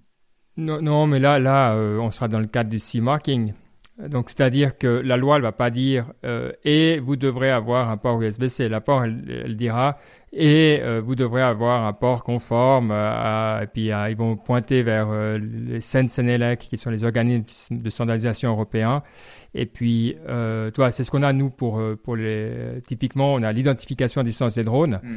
Il, tu dois avoir un système d'identification dans la loi. Et puis après, il y a une ordonnance qui dit euh, finalement, vous pouvez utiliser le, euh, comment ça s'appelle, Wi-Fi, euh, telle version, Wi-Fi Aware, euh, le Bluetooth 4, le Bluetooth 5, et puis toi, le jour où il y aura le Bluetooth 6, tu n'as pas besoin de réécrire la loi. Tu, tu, ajoutes simplement ou tu supprimes de, de, cette ordonnance, quoi. Donc alors ça prend du temps, hein. je veux dire, faut pas croire que ça passe par, quand tu passes Sunsenelec, t'hallucines. Moi, aujourd'hui, j'étais encore dans une réunion où, en fait, tous les changements, peut-être peut une petite digression, mais qui est intéressante, moi je trouve intéressante, c'est que quand tu travailles avec ces organismes, avec l'Union européenne, toi, comment l'Union européenne fait confiance? Je veux dire, elle dit, euh, OK, vous me proposez un standard, tu vas quand même l'imposer à tout le monde, donc tu as quand même vachement intérêt à être sûr que c'est pas, euh, toi, juste une société qui fait. Alors, la façon dont ils le font, c'est que euh, ils ont des agences, typiquement chez nous, c'est EASA pour la partie aviation, mais dans la partie, toi, ils ont aucune idée de Bluetooth, de Wi-Fi. Donc, ils ont d'autres agences. Alors, euh, c'est typiquement des consultants, enfin, c'est pas des agences, c'est des consultants. Ça peut être euh, ceux que vous connaissez, Ernst Young ou n'importe qui d'autre dans le truc là, qui vont regarder la loi, ils vont regarder le standard, et puis qui vont faire le truc là. Mais ce processus d'aller-retour entre les différents trucs, ça prend des mois et des mois et des mois. Donc ça, tout seul, même quand tu as fini ton standard, tu en as encore pour des mois derrière de, de, post-processing, je dirais. Et donc voilà, il faut juste voir que oui, à, ceux qui diraient ça va limiter la capacité à innover, c'est une réalité. Ça, ça c'est indéniable. Euh, donc effectivement, il faut le faire quand le marché est extrêmement mûr. Euh, et avec des, des, technologies bien connues. C'est pour ça que j'ai Wi-Fi, Bluetooth, c'est un exemple. C'est des trucs toi, qui sont quand même bien là, bien béton. Et puis les câbles USB, c'est quand même un truc, ça n'a pas été inventé hier, et puis c'est pas là où ça innove le plus. Tu, m'as convaincu, je crois. moi, je crois que c'est un bon pour l'environnement. Et deux, euh, c'est bon pour le consommateur, puisque finalement, on en a vraiment plein les bottes de ce truc. Voilà, et on devrait imposer ça comme un standard européen. Et puis après, voilà, si tu veux vendre sur le territoire européen, c'est comme ça. Et c'est tout. Je veux dire, ils le font en UL. Hein. Moi qui dois certifier mes produits UL aux États-Unis, hein, je peux vous dire qu'ils ils quémandent encore plus que le CCC, qui est le certification chinoise. Hein. Je vous dis juste. Donc euh, voilà, euh, à nous maintenant de nous imposer. On est un marché assez conséquent, hein, plus de 400 millions de personnes. À nous d'imposer euh, ce qu'on veut et on a le droit de le faire. Et moi j'ai une dernière question. Pourquoi est-ce que Apple ne veut tous ces Mac ont USB-C Pourquoi Apple ne veut pas changer son téléphone? C'est quoi l'argumentation? Alors on n'est pas dans le, dans le, les communications internes mais d'une part bah, tu as un intérêt économique qui est que pour les Mac ils avaient le si tu veux c'est un ordinateur et donc l'intérêt d'avoir une connectivité standard USB elle est vachement plus grande tu vois. D'autant plus que le marché des accessoires pour Mac il est plus limité globalement que pour les iPhones où ton câble tu vas le changer beaucoup plus souvent et il y a beaucoup plus d'iPhone tu vois donc il c'est un peu ça d'une part le bénéfice est plus grand d'avoir une interface standard et d'autre part les coûts enfin la perte entre guillemets pour Apple de pas avoir un standard propriétaire elle est moins grande. Je pense que ça doit être ça, la logique. Ouais. Le redesign d'un téléphone euh, Apple, ça va coûter des milliards, quoi. Tu vois, même si tu changes une pièce comme ça, tu crois pas que ça leur change tout le truc euh, Moi, je crois que c'est des, qu'ils vendent tellement de ces daubes qu'ils nous ont, euh, voilà, ils, ont toujours changé. Hein, vous vous souvenez Ils ont changé dans les téléphones, changé les trucs, puis finalement, ça t'en fait racheter, racheter, racheter, racheter tout le temps. Et franchement, c'est pas, c'est pas correct. Et c'est pas correct aussi planétairement parlant. Déjà, l'iPhone est irréparable presque. Donc, euh, on devrait aussi les forcer à la réparabilité. Ça, je pense que c'est important. Bah, D'ailleurs, tu as parlé de... Je disais, euh, autour de moi, il n'y a personne qui, euh, qui utilise la voix. et, c'est toujours intéressant de voir dans quelle bulle on vit. Alors, dans ma bulle, par exemple, la part de marché d'Apple, elle serait peut-être 60%. La part de marché d'Android, ça c'est le reste. Mais la part de marché dans Android de Fairphone, ça serait peut-être 50% il y a une pétée de monde autour de moi qui ont des Fairphone. Alors c'est justement, c'est pas les gens qui, qui, qui ont quelque chose à faire de leur téléphone, hein, c'est pas des accros à leur téléphone, ça c'est clair. Et puis des personnes qui euh, disent ah mais le côté Fair, tu vois, et tout ça, ça leur parle à fond. Donc voilà. Et oui, je suis impressionné. Alors quand as la sonnerie du Fairphone qui se met en place, t'as tout le monde qui se retourne parce que voilà, beaucoup de monde a le Fairphone. Et ça, euh, c'est un truc, euh, voilà, qui m'a toujours impressionné. Moi, je, je, suis pas là-dedans, mm-hmm. mais bref, ils ont sorti le Fairphone 4 aussi récemment qui est toujours un peu, avec tout l'amour que j'ai pour l'idée, hein, et je vous encourage à en avoir un si vous aimez ça, mais qui est toujours pas terrible, faut dire la vérité, c'est pas un très bon téléphone, euh, mais il est réparable, et euh, tu peux l'upgrader de temps en temps, pas tout le temps, hein, de, de, 1 à 2, de 2 à 3, voilà, tu dois, tu dois changer, mais sinon, euh, très facile à réparer. bref, est-ce, tu vois, c'est un petit peu ça, est-ce qu'il faudrait qu'on arrive à avoir le un peu de l'iPhone au niveau de ce que ça offre et, un peu du Fairphone au niveau de la, ouais, la réparabilité. Je sais pas, vous en avez pas, vous connaissez pas, c'est pas le cas autour de vous? On n'a pas les mêmes bulles? Aujourd'hui à l'ETH, j'ai vu une personne qui en avait un. Et c'est vraiment, c'est très très rare. Genre c'est vraiment. C'est parce que les gens se moquaient. Quoi. Non, non, parce que les gens, enfin tu vois, je pense si je dis personne, la plupart des gens connaissent pas. Mais effectivement, j'en ai vu, ah ouais j'en ai vu un. Ouais, ouais, c'est vraiment. Moi, je connaissais pas. Hein. Pourtant, je suis un geek. Je l'ai entendu peut-être maintenant quand tu l'as répété cinq fois. J'ai dit ah peut-être j'ai j'ai entendu le concept de réparabilité. Mais autour de moi, il n'y a personne qui a un Fairphone. Il y a 90 voire 80 à 90% des gens qui ont un, un iPhone et euh, les autres 10% c'est les Samsung. Donc on voit la différence. Voilà. Moi je suis un bobo. Mike c'est un bourgeois. Et Baptiste, bah, t'es, jeune et hype. Donc, euh, Donc voilà, t'es es immune au Fairphone, quoi, c'est normal. mais euh, par rapport au Fairphone, ce qui est quand même intéressant, tu vois, c'est que là, c'est le Fairphone 4 qui vient de sortir, c'est pour ça qu'il y a la news.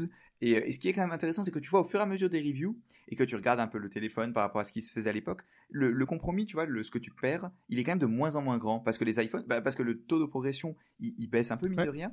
Et donc, au fur et à mesure, parce que le, retard de, de Fairphone, bah, il est un peu moins grand. D'autant plus que les nouvelles fonctions que tu as sur les très haut de gamme, bah, c'est de moins en moins utile. Et du coup, bah, le fait de ne pas avoir ça, c'est de moins en moins un, gros compromis.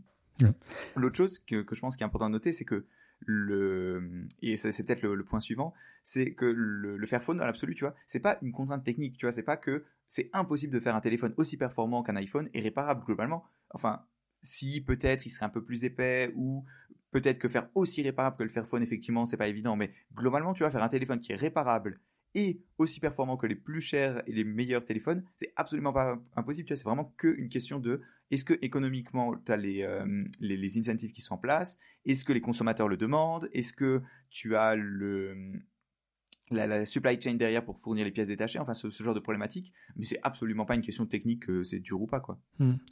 Moi, moi, ce qui m'hallucine quand même dans ce monde des téléphones, c'est que c'est des produits qui coûtent plus de 1000, 1000 euros, hein, et puis c'est des choses qu'on peut, en tout cas, avec la supply chain actuelle, peut réparer. En tout cas, dans le monde dans lequel je suis, dans l'électroménager, il n'y a aucun produit au-dessus de 200 balles que tu peux pas normalement réparer. C'est assez rare. Alors, à 200 francs euh, ou 200 euros, souvent les gens l'échangent, ce qui est une erreur. Hein. On devrait bannir ce genre de choses. Pourquoi? Parce que des fois, le, le fabricant, il a intérêt à échanger plutôt qu'à réparer, parce que ça lui coûte plus cher. Le seul truc, c'est que c'est vrai que le consommateur le demande plus en plus, mais de moins en moins quand même pour le téléphone. Enfin, de moins en moins en tout cas, pas souvent pour le téléphone. Et pour moi, ça, ça devrait être une loi imposée. Et j'entendais une fois, je sais pas qui ou un pays qui voulait faire ça, qui voulait mettre une règle en disant la seule manière de faire en sorte que les gens prennent à cœur de changer de téléphone moins souvent, en tout cas de réparer, c'est de leur faire payer leur téléphone. Actuellement, on paye moins dans le téléphone. Pourquoi? Parce qu'on le paye moins cher, parce qu'on a, on, a des rabais à cause de l'abonnement qu'on a avec Swisscom ou d'autres. Et donc, ça c'est très suisse pour le coup. en France, c'est beaucoup moins. Ah ouais? beaucoup moins le cas. Beaucoup ah ouais, genre. Oui, mais quand même, il y a quand même une grosse partie parce que payer 1500 francs, 1500 euros son, son, son iPhone ou 1000 euros, c'est quand même conséquent. Donc, je dis peut-être avec Free, il y en a moins, mais tu, ils font quand même des offres avec des iPhones. Hein. Quand j'ai vu euh, un peu, mais globalement, la majorité des gens qui ont un iPhone, ils l'ont payé plein pot, tu vois. Et c'est aussi pour ça que quand tu te balades dans le métro parisien, euh, il y a moins de gens qui ont des iPhone 13 que dans le métro Zurich, quoi. Je peux te, je peux te confirmer. Et ça, c'est clair. Sérieux? Ça, c'est ah clair. Ben, en Suisse, en fait, on, subventionne avec le, avec, euh, avec euh, ton, ton téléprovider. Donc, si tu veux qu'on paye full price, faudrait bannir cette manière de vendre des téléphones et ça nous obligerait à payer plein pot et donc ça nous obligerait à changer moins souvent et à vouloir la réparabilité aussi, tu vois, le, truc, c'est ce que je disais avant avec le, taux d'évolution des téléphones. Tu vois, ton grippin d'aujourd'hui, tu vas le réparer aussi parce que si tu en achètes un, ce sera le même. Globalement, tu vois, si tu achètes un grippin dans 5 ans, ce sera le même grippin qu'aujourd'hui. Alors qu'un téléphone, il y a, y a, quelques années, quand tu achetais un, un nouveau téléphone, tu avais plein de fonctions en plus, il était plus beau, plus bel, plus grand écran, machin et tout. Et plus tu vas avancer vers un monde où globalement ton nouveau téléphone sera le même que l'ancien, tu vois. C'est le cas, genre moi je garde mes téléphones de plus en plus longtemps, notamment parce que le geek en moi, tu vois, il n'est plus vraiment excité par euh, le, nouveau téléphone. Et, donc je pense que ça, bah, naturellement, ça va faire que les gens vont les réparer plus. Et le, là, je pense le, le la, la, contrainte écologique, tu vois, les gens vont s'en rendre compte. Et ça va aussi venir, je pense. Tu vois, c'est des choses qui, peut-être que, j'ai pas envie de dire que ça va venir naturellement, mais avec un peu de chance et un peu de, de peut-être des lois qui vont aller dans ce sens, pour, par exemple, je sais pas moi, tu vois, faire en sorte que la réparation coûte moins cher, typiquement, tu vois, baisser la TVA ou peut-être ça, mais ça, ça pourrait aussi aider peut-être. En tout cas, moi, j'ai pas pu attendre comme toi. Et donc, euh, j'ai un iPhone 13 Pro Max euh, qui est en train d'arriver. Le problème, c'est qu'il est out of stock et euh, je, je, ne l'ai pas. Donc, ça me dérange un peu. Normalement, je devrais recevoir pour le mois d'octobre. Je vous dirai à quel point. Alors, vous me direz, mais Mike, tu, tu, tu dépenses et tu fais n'importe quoi. Non, des gens qui ont... parce que tu le donnes, tu dis toujours bah que tu bah le donnes. Bah oui, à l'intérieur, voilà, il y a d'autres qui peuvent avoir mon, mon incroyable iPhone 12 Pro Max, qui est déjà incroyable, et moi je prends la nouvelle version. Voilà, c'est comme ça. Donc c'est, c'est, je recycle, je recycle. C'est, crédible. Euh, juste pour dire les chiffres intéressants sur le, le Fairphone, euh, pour montrer à quel point c'est niche. Hein, euh, un peu moins de 100 000 unités vendues en 2020, donc 10% euh, en Suisse et le reste c'est 41% l'Allemagne Hmm. et 20% la France. Donc on voit non seulement enfin les trois pays là ça fait euh, en gros voilà les, les trois quarts des ventes et donc on voit voilà c'est quand même très local c'est quand même très niche. Il y a un produit euh, dont j'ai entendu parler euh, par un ami développeur qui m'a dit j'ai trouvé mon prochain laptop, je suis trop content, euh, dès qu'il sort je le prends, etc. C'est le Framework Laptop. Alors pour aller voir ce que c'est, c'est frame.work, je crois, le, le site. Framework Laptop, qui est un petit peu dans la même idée. Hein. Ça va coûter environ 1000 dollars pour avoir un laptop qu'on peut ouvrir, bah, comme à l'époque Oui. on faisait avec les ordinateurs, on peut rajouter ses, Oh, ces trucs, enlever, remettre, euh, la batterie, la RAM, euh, ce qu'on veut, euh, la mémoire, bref. Donc, en tout cas, voilà, assez intéressant. Ça vaut la peine d'aller jeter un coup d'œil sur ce que c'est. Moi, je suis assez fan des Chromebooks en ce moment parce que je trouve que c'est simple. des, fois, soit on fait vraiment bien, soit on prend vraiment simple. Donc, j'aime bien les Chromebooks pour le côté simple, pas cher et efficace. Mais euh, je dois dire que je pourrais me laisser convaincre par ce genre de, de produits un petit peu en appoint, euh, parce que des fois on a besoin justement pour, aller en voyage, pour des trucs comme ça, où on n'a pas euh, forcément envie de tout prendre avec. Euh, je sais pas, ça, y a- ça me parle euh, un petit peu, ouais, même beaucoup, je dirais, ce framework. Euh, je sais pas, euh, bon Mike, toi je, suis moins sûr, mais, mais hum, toi Baptiste, est-ce que tu, tu penses que quand tu iras à l'EPFZ l'année prochaine, enfin tu y seras plus, mais quand tu iras en visite, euh, il y aura plein de frameworks sur les bancs? Alors ouais, je, je pense sincèrement parce que alors donc en, en gros ce qu'il faut voir euh, avec ce framework c'est que par rapport au téléphone il y a deux différences majeures. D'une part le compromis il est beaucoup moins grand, c'est-à-dire que c'est un, télé- un, un, un- un ordinateur un tout petit peu plus épais, mais qui est quand même enfin le framework vous pouvez aller voir sur internet il est assez joli, il ressemble Mhm. vraiment à aux ordinateurs modernes, tu vois, au Mac ouais exact. Donc tu vois tu te dis pas en lâchant que tu fais un gros compromis. Et tu vois, si t'es un peu geek, un tout petit peu, et ben la fonctionnalité que t'as en plus, c'est quand même, c'est non négligeable, tu peux l'ouvrir, changer la batterie, mettre plus de RAM, mettre plus de, mémoire, tu peux changer l'écran si tu veux, enfin c'est vraiment très cool. Euh, ils sont out of stock pendant un certain temps, ça a l'air de bien marcher parce que pour les ordinateurs, tu as un marché d'enthousiastes qui est assez élevé. C'est ce que le, il y avait une interview du, du PDG de Framework qui disait clairement que leur marché, c'est les enthousiastes parce que, ben, même si c'est pas un énorme pourcentage, je veux dire, c'est tellement grand le marché des PC et globalement, les enthousiastes, il y en a quand même pas mal. Ils sont prêts à dépenser de l'argent. Ben, c'est un très bon marché pour eux et je suis vraiment curieux de voir ce que ça va donner. Je sais pas si je serai client cependant, mais c'est très très cool. Ouais, on a attendu quoi? Euh, C'était dans les années 2000, 2002 qu'on a commencé à avoir des portables hein, de plus en plus. Donc on a eu des, des, des, des, des ordinateurs qu'on a tweakés pendant 10 ans, euh, du début des années 90, euh, 90 à la ouais, à, à 2000, 2002. Et donc euh, maintenant pendant 20 ans, on a eu des portables qu'on a jetés. Et puis maintenant on revient à des portables qu'on peut changer. Moi j'aime bien. Je pense qu'on devrait forcer aussi les, les, les boîtes à pouvoir le faire, à obliger d'avoir les pièces détachées pendant X temps et tout ça.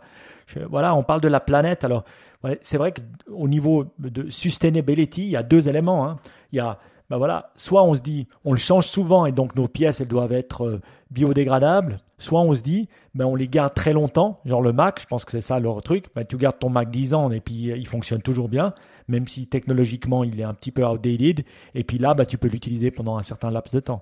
Donc ouais, il y a un peu ces deux, ces deux axes qui se, qui se, qui se combattent, mais moi je trouve génial et je trouve que au niveau législatif, on devrait vraiment pousser pour, euh, pour euh, l'interopérabilité des pièces détachées et obliger les pièces détachées et la réparabilité. Ouais. un, atteint un niveau, certain- euh, un niveau certain de maturité. Moi, si, on rajoute ça, je suis d'accord. À un certain niveau de l'évolution d'une euh, d'une technologie, ça vaut vraiment la peine. Et les téléphones les ordinateurs, c'est clairement le cas. Euh, donc, ouais, je suis d'accord. La robotique, par exemple, ce serait pas le cas. Mais euh, ouais. Bon, je vous propose euh, qu'on passe à la partie inspiration, si vous voulez bien. Euh, vu qu'on n'a pas de Asnip Tech, hein, parce qu'on a, on a fauté, on a oublié de le rappeler assez bien, mais n'hésitez pas, si vous voyez un truc cool, hashtag Asnip Tech sur Twitter, boom, ou dans notre groupe Signal, qui va toujours bien, Oui. qui est toujours un peu, euh, voilà, qui, euh, c'est c'est juste ce bon niveau de trafic, c'est tranquille, c'est bien, voilà. oui, je trouve qu'il est, il est bon notre, notre signal et j'aime bien les discussions qu'il y a dans la back channel. Franchement, respect des belles discussions, des beaux débats, encore plus que sur WhatsApp, je dirais. Étonnamment. Voilà. Mais oui, bah oui. Eh oui. Donc, info at niptech.com si vous voulez savoir comment faire ou sur Twitter, comme on l'a dit, euh, l'un ou l'autre. Bref, pour la partie inspiration, euh, bah, c'est toi, Mike, avec une conférence. Alors, de nouveau, il faut l'avenir à Lausanne. On est un petit peu centré euh, sur chez nous, là, ces temps, mais celle-là, vous allez comprendre, elle, vaut la peine. Oui, c'est vrai. Et euh, tout a commencé, en fait, par une petite histoire, je vais vous raconter. je crois que c'était, ben, maintenant j'ai revu dans mon WhatsApp, donc c'était en décembre. Euh, ben voilà, ton amie Caroline, hein, ta femme Ben, elle m'avait envoyé un truc sur un gars qui parlait de l'utilisation médicale des psychédéliques euh, vous savez que c'est quelque chose qui me tient à cœur. Hein. Euh, je veux dire, j'en parle assez souvent. Grâce à Tim Ferriss, ça fait trois ans bah, que je m'intéresse au sujet. Et puis euh, voilà, ce que fait John Hopkins. Vous me direz, mais pourquoi tu t'intéresses à l'utilisation médicale des psychédéliques? Et je dirais, parce que je pense que ce que j'ai vu, c'est voilà, dans les années 50, il y avait des breakthroughs qui allaient se faire en, utilisant ces, médicaments pour la santé mentale des gens. Et tout d'un coup, Nixon est arrivé et a tout bloqué pendant ben voilà, des années 70, 80, 90. 2000, euh, 50 euh, ans. Pas que Nixon alors. Oui, mais c'était vraiment lui qui a mis le feu aux poudres pour, euh, pour tout bloquer, puis après l'Europe a, l'Europe a suivi. Donc je vais dire, on a eu 50 ans de pause de recherche, alors qu'il y avait des recherches breakthrough qui étaient en train de se faire dans les années 50 et 60, et c'était rare. Donc j'étais content de voir des mouvements, et quand on lit des papiers sérieux, hein, pas des gens qui sont en soirée pour s'amuser, j'ai rien contre, mais voilà, euh, ben on voit que ça aide.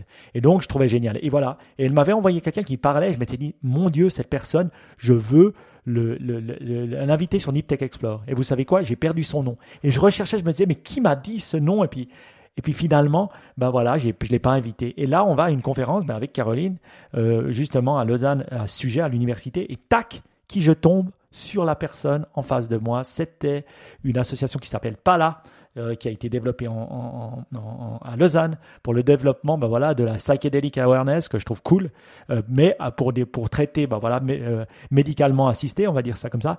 Et non seulement ça, la chose incroyable, bam, ils font une conférence le 29, 30 et 31 octobre. Donc je me suis dit, mon Dieu, comme les étoiles s'alignent, donc ça va être bien. Donc un, je vais les inviter pour un Iptech Explore, donc vous allez pouvoir en, connaître un peu plus. Et deux, ben voilà, si vous êtes intéressé à aller à la conférence, euh, ben voilà, vous euh, Alps euh, conférence, j'ai mis le lien dans le, le, lien. Oui, si vous habitez Paris, Lyon, tout ça, vous pouvez aussi venir. Ça c'est vraiment intéressant avec des bons chercheurs du monde entier.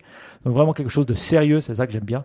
Et voilà, c'est des trucs. Ce que j'ai aimé aussi, c'est Tim Ferriss, il a pris ça comme un, un espèce de projet qui pousse. Et je trouve que voilà, ça vaut la peine de, les aider. Donc je, me suis dit, bah, je vais les aider jusqu'à la conférence. Voilà, en faisant deux trois trucs. Je ferai aussi des podcasts là-bas, donc ça va être cool. Et puis voilà. Donc je Alps conférence. 29, 30, 31 octobre, allez voir, cliquez sur le lien et puis on en parlera un peu plus dans Niptech Explore. J'adore, j'adore les titres de, de, de, cette conférence. Will you give me again some of these mushrooms, doctor? j'adore, c'est trop bien, quoi. Alors, après ça, il y a des trucs hyper, c'est, hyper sérieux, c'est carré, c'est, c'est scientifique, t'as raison, hein, je crois qu'il faut, c'est, c'est assez clair, mais il y a ayahuasca, euh, les MDMA, enfin, des, des trucs qui sont, voilà, les champignons, mais c'est, c'est Ouais, c'est, moi je, je, pense que tu as raison, il faut. Euh, mais il faudra transcender. ce cadre scientifique. Mais je crois qu'il faudra aussi transcender ces barrières. Ces barrières, qu'on, voilà, c'est dû aussi aux consommateurs qui ont abusé de ça euh, au début des années 60, euh, qui l'ont pris pas dans un, truc contrôlé, mais au fait ça a détruit l'apport que ces, que ces, que ces médicaments pouvaient avoir. Il faut savoir que le MDMA, il est en phase 3 aux États-Unis et donc il va être prescriptible normalement fin 2022, début 2023 pour tous les, pour, pour, pour, pour les, pour les médecins et euh, voilà, ils le font et ça marche vraiment. Et je vous encourage vivement à aller voir euh, Trip of Compassion, ce film. Je mettrai encore le lien. Euh, si vous ne me croyez pas, allez le voir et puis vous verrez les, résultats. Donc voilà, je, moi j'en parle. Je sais que finalement, on a tout à perdre de parler d'un truc comme ça parce qu'on peut se faire labelliser, mais personnellement, je m'en fous. Si ça peut aider la société, tant mieux. Ouais, je suis d'accord pour les gens qui seraient intéressés par la conférence, est-ce que c'est euh, accessible pour des, euh, des, disons des, des mortels euh, normaux? Enfin, le, le titre c'est Awareness Lecture on Psychedelic Science, donc ça a l'air assez. Enfin, oui. C'est pas un congrès de chercheurs. Quoi. Non, non, mais il y a des chercheurs et ils vont parler de choses, Bien sûr, mais ils vont parler aussi des études et puis de montrer qu'est-ce qui se passe actuellement. Donc, je crois pas que c'est fait pour les, pour les, eux, bah voilà, quand ils se présentent, ils disent c'est fait pour des scientifiques, des chercheurs, des étudiants, euh, des, des, gens comme ça qui sont intéressés au sujet pour savoir ce qui s'y passe. Donc, euh, je pense que tout le monde, il y a deux, il y a deux prix. Il y a des prix pour euh, bah, les gens, des étudiants, et des autres, des prix pour les gens plus qui ont, qui, ont, un peu plus de moyens. Et je trouve, et je vais vous raconter une histoire qui est assez incroyable. C'est que, en fait, ils ont fait un crowdsourcing pour payer cette conférence, et ils devaient toucher normalement 23 000 francs. Et ils en ont touché 46 000. Et c'est assez dingue d'avoir fait un crowdsourcing et de faire cette conférence grâce à ce crowdsourcing. Donc on voit que derrière, les gens sont prêts à soutenir des projets comme ça, même si on peut se dire, ouais, voilà, euh, euh, c'est, c'est, ça peut paraître bizarre. Et ça m'a halluciné quand j'ai entendu ça, en me disant qu'il bah, y a vraiment quelque chose qui est en train de se passer. Bon, il y a des gens qui y croient, hein, parce que ce qu'il faut dire, c'est qu'ils ont touché donc 40, 43 000 francs avec 57 soutiens. Oh Donc les gens qui soutiennent, ils soutiennent. c'est, je dis, euh, ouais, tu vois. Donc, mais c'est ça qui est intéressant, c'est des gens comme toi. Je pense que c'est une petite communauté de personnes qui, qui y croient, et c'est le début de quelque chose, euh, le redébut. Enfin, je crois que c'est un petit peu le thème de l'émission. Hein. On est dans ce, ces vagues qui reviennent, et là, typiquement, comme tu l'as dit, c'est un truc qui était dans les années 50. Moi, je, je, je me réjouis d'écouter. Je ne vais pas venir parce que je suis moins chaud que toi, mais ça me fait plaisir, et je me réjouis vraiment d'écouter Tech Explore. Euh, au niveau audiobook, toi en as un, moi j'en ai un aussi. Euh, vas-y Mike. Ouais non, mais moi je voulais revenir à un livre que j'ai euh, que j'ai lu, ah. qui est assez exceptionnel, que je suis en train de finir. C'était la c'est l'autobiographie de Carl Jung, qui l'a pas écrit directement, mais qui l'a qui l'a vraiment parlé à une personne, une femme, et c'est elle qui a aussi écrit. C'était à la fin de sa vie. Ça s'appelle Memoir, Dreams and Reflection en audiobook. Franchement, un, livre vraiment sympa. Des fois il faut avancer. Et je voulais revenir à un chapitre qui m'a vraiment un peu euh, ouais, qui m'a vraiment surpris c'était bah, Carl Jung qui parle de Sigmund Freud on sait bon voilà Sigmund Freud tout ça mm. et c'est le chapitre 5 où il décrit vraiment sa relation avec Sigmund Freud et les grosses différences et finalement moi je me disais ouais les différences elles doivent être vraiment compliquées Sigmund Freud Carl Jung ça doit puis finalement la différence elle est toute simple d'un côté tu as Sigmund Freud qui ne croyait pas si on veut à la spiritualité et de l'autre côté tu avais Carl Jung qui y croyait au consciousness, à la spiritualité. Et ça, c'était le clash. Donc, tu avais d'un côté, vu qu'il voulait pas croire en la spiritualité, euh, Carl Jung, euh, euh, Freud, il expliquait tout par le sexe. Voilà. Il explique assez clairement, voilà, Carl Jung. Et de l'autre côté, bah, lui, il l'expliquait par un côté spirituel ou consciousness. alors finalement, c'est assez. Moi, je pensais pas que c'était aussi simple que ça l'explication, mais elle n'est pas plus compliquée. Donc, je, je trouvais que c'est intéressant. Et franchement, en écoutant ce livre, on voit la profondeur de Carl Jung. Ça fait toujours plaisir parce qu'il est suisse. Hein. Mais c'est vrai qu'il est vraiment présent actuellement. On en parle beaucoup. Et euh, il a vraiment un côté euh, assez fou. Quoi. Donc euh, j'adore, j'aime le livre et puis j'aime Carl Jung. Ah bah c'est beau. Alors moi je vais revenir sur Terre hein, parce que j'ai lu euh, enfin, je veux dire, c'est, je suis intéressé par ce que tu dis, mais c'est vrai qu'après coup, du coup, ce que je présente, c'est, c'est plus pour la vie de tous les jours, selon ce que vous faites. Mais c'est un bouquin de stratégie euh, qui s'appelle Good Strategy, Bad Strategy, The Difference and Why It Matters. Et le truc, c'est que des fois, les, les, exercices de faire des stratégies en équipe, c'est un petit mhm. peu... Euh, un petit peu pénible, quoi, parce qu'au final, on sait plus de quoi on parle, on va, on sait dur de trouver le bon niveau d'analyse, quoi. Si on est trop loin, si on est trop près, etc. Et ça, c'est vraiment un framework. C'est un gars qui s'appelle Richard Rummelt qui, qui l'a écrit. Et en fait, c'est vraiment hyper simple. Euh, c'est trois étapes de définir le problème, définir des guiding principles et définir un, un, un, set, il dit un set of coherent actions, donc une série d'actions cohérentes. Et euh, franchement, euh, quand on lit ce bouquin, après ces mêmes sessions, moi j'en ai fait l'expérience, c'est beaucoup plus simple parce qu'on arrive à quelque chose vraiment de basique. Et, pas dans les genres euh, visions, nous allons devenir, ça ils détestent quoi, ils disent nous, nous sommes les meilleurs pour la satisfaction ultime du client, euh, ça c'est le truc, ça le fait vomir quoi. Il dit je, je veux jamais ce genre de truc générique qui pourrait être à n'importe qui. Il explique comment faire pour arriver à des choses beaucoup plus euh, euh, utiles, beaucoup plus pragmatiques, tout en restant stratégique. Donc voilà, si, ah, si vous êtes des gourous de la stratégie, ça sera un peu peut-être trop basique, mais si vous avez besoin d'avoir un, un, cadre pour en parler dans votre milieu professionnel, franchement, j'ai trouvé très très cool et chez nous, ça a été très utile. Donc voilà, good strategy, bad strategy. Très bien, très bien.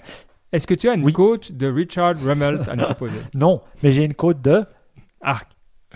De, de Carl eh ben oui, je me suis dit, allez, trouvons la quote. Et j'en ai trouvé une, et puis je me suis dit, bah, trouvons-la en français. De toute façon, je pense qu'il écrivait en allemand, ni en anglais. Mais voilà, je pense qu'il écrivait plutôt en allemand. Euh, et la quote va ainsi. Vous êtes prêts? Une société sans rêve est une société sans avenir. Carl Gustav Jung. Voilà. Et je vais vous dire pourquoi elle me plaît. Puisque voilà, une société sans rêve est une société sans avenir. Je pense que voilà, au moment que Covid est passé par là, on a eu des moments difficiles, on a vu des, des, des nuages et du, du, très noir, mais maintenant on a besoin de rêver. On a besoin de rêver d'aller sur Mars, on a besoin de rêver d'aller sur Jupiter, on a besoin de rêver d'un monde meilleur et de pouvoir faire quelque chose pour l'environnement et pouvoir faire quelque chose pour la santé mentale des gens. Donc je pense que hmm. le rêve, c'est bon. Et ça, c'est bien de se dire qu'en tant que société, d'avoir des grands rêves, bah, nous permet de, bah, voilà, d'avoir un avenir et d'espérer. Donc euh, je trouvais que c'était bien juste, et puis bien juste pour notre société, et puis bien juste pour nous également. Eine Gesellschaft ohne Träume, eine Gesellschaft ohne Zukunft. Oh, c'est beau. Dans un livre. Euh, parce qu'il met ça au milieu d'une phrase. Ah ouais, ouais, ouais, c'est... Ouais. Ok, je crois pas qu'il a dit en allemand, ça pas des ah si, si côtés en allemand. Écoute, c'est... Euh, Ouais, c'est intéressant. C'est quoi le rêve euh, Parce que euh, on, on y a euh, des rêves un peu. Euh, je pense que c'est ce qui fait le succès d'Elon Musk hein, quand tu dis ça. Le, le, côté Mars, le côté interplanétaire, ce côté je pense que clairement, il s'inscrit dans ce besoin de. C'est pas de sens ici dont on parle. C'est ça qui est intéressant. Nous, souvent dans, dans Niptech, on parle du besoin de sens. Puis c'est clair que c'est un des grands fondamentaux de la vie de, de, de, tout le monde. Mais tu as raison qu'il faut peut-être aussi différencier et puis faire attention aussi à ce besoin de rêve. Euh, c'est ouais, juste. Euh, j'ai pas encore assez regardé autour de moi pour voir et faire cette distinction. Donc, tu m'as offert une nouvelle grille de lecture et euh, bah, je vais observer un peu maintenant. Donc tu fais plaisir. Baptiste, à quoi rêves-tu? Alors, euh, est-ce que je rêve Bonne question. Non, moi, ce qui m'intéresse plus dans la côte, c'est juste le, fait que tu dises, ok, une société a un rêve, tu sais, genre de manière très terre à terre, tu vois. Si tu pars du principe que la société c'est quelque chose de très individualiste, que finalement le, chacun a son propre rêve, mais quand tu dis que la société a un rêve, finalement, j'aime beaucoup parce que ça te dit, ok, que finalement t'es plus que juste des gens qui se mettent d'accord et qui sont juste là, ok, on faut un moment, faut, faut qu'on vive ensemble, donc autant autant s'entendre et faire société. Mais tu vois, ça va plus loin, c'est-à-dire oui, on a un rêve et on va dans une direction ensemble. Et, ça, je trouve en soi que déjà ça, c'est beau. Voilà. Ouais. Bon, bah alors, c'était une belle citation euh, pour nous qui enregistrons euh, le pas tard, non, mais euh, enfin fin de journée. Donc on est content. N'oubliez pas, d'ici dans deux semaines, quand on se revoit, bah, de nous faire un petit ping si vous avez un sujet qui vous plaît, hein, comme on l'a dit, et puis euh, bah, de venir à la, à la, euh, conférence Alps et de vous inscrire aussi à la course de Noël. Donc il y a du boulot. Hein. Là, vous avez deux semaines. Il y a deux semaines pour faire tout ça euh, et on contrôle. Hein, dans deux semaines, on prend la liste, on, on fait les noms. Euh, donc voilà, euh, on s'attend à ce qu'il y ait quand même du monde à l'un et à l'autre. Bon, ça nous a fait un grand plaisir et on se retrouve dans deux semaines. Ciao, ciao. Ciao.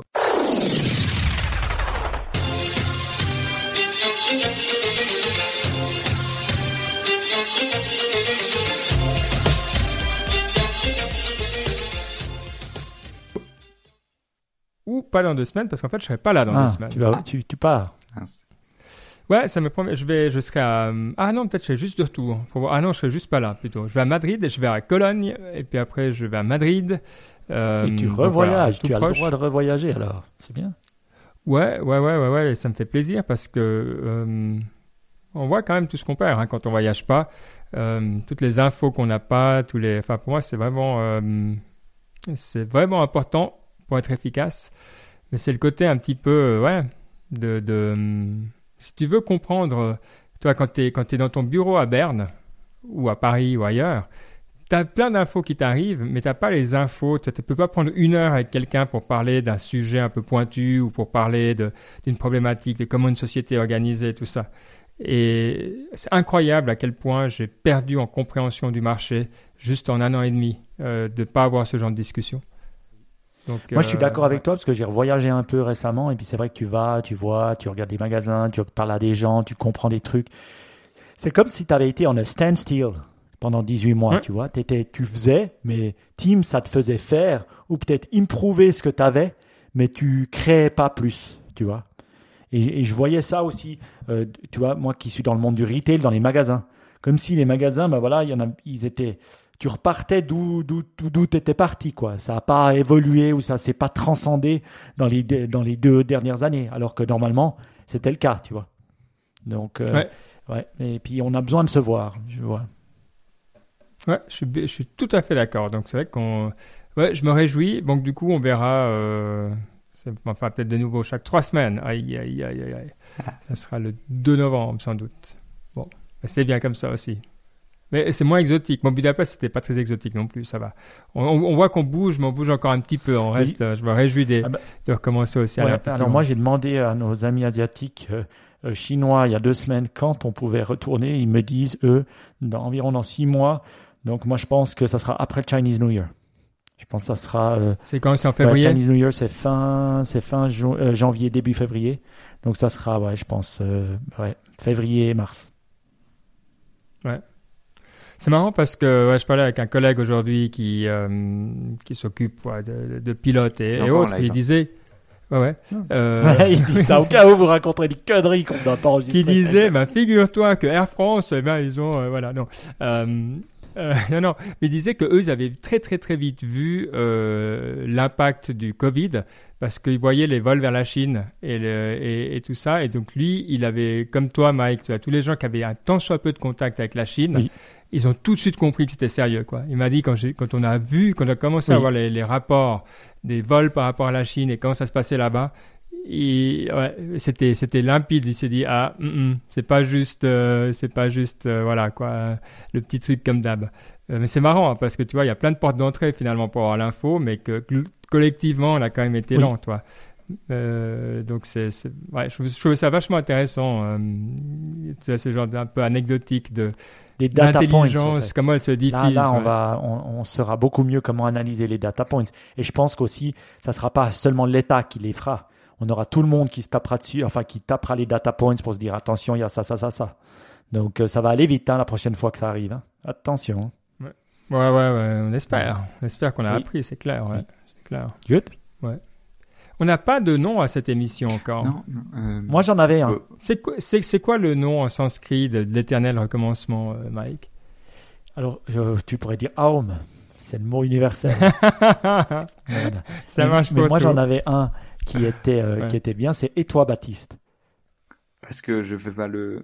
non, parce que Ben et moi, on a dit les deux. Et toi, Baptiste ah, ok. Ah oui, c'est vrai, c'est vrai, c'est vrai. Donc, je l'ai noté comme un titre parce que j'ai trouvé ça assez barge. Et toi, Baptiste alors, où, on le fait, euh, on le fait à la version euh, historique. Et, et tout, euh, et tout Baptiste. C'est la, si vous connaissez votre, la, mort de Jules César. Hein. Et, toi, Brutus. Ah ouais? Toi aussi, ouais, ouais. Et ah, tout. Ah ouais? Non, vous connaissez pas? Et tout, non, c'est un truc, mais. Ah ouais, c'est bien obscur, ça, c'est bon, ça. Ouais. Ah, je pensais que c'était, je pensais que tout le monde connaissait ça. Euh, non? Je vous le mets dans le chat. Aide tout monde. Non? Dans, les cercles où 50% des gens ont un Fairphone.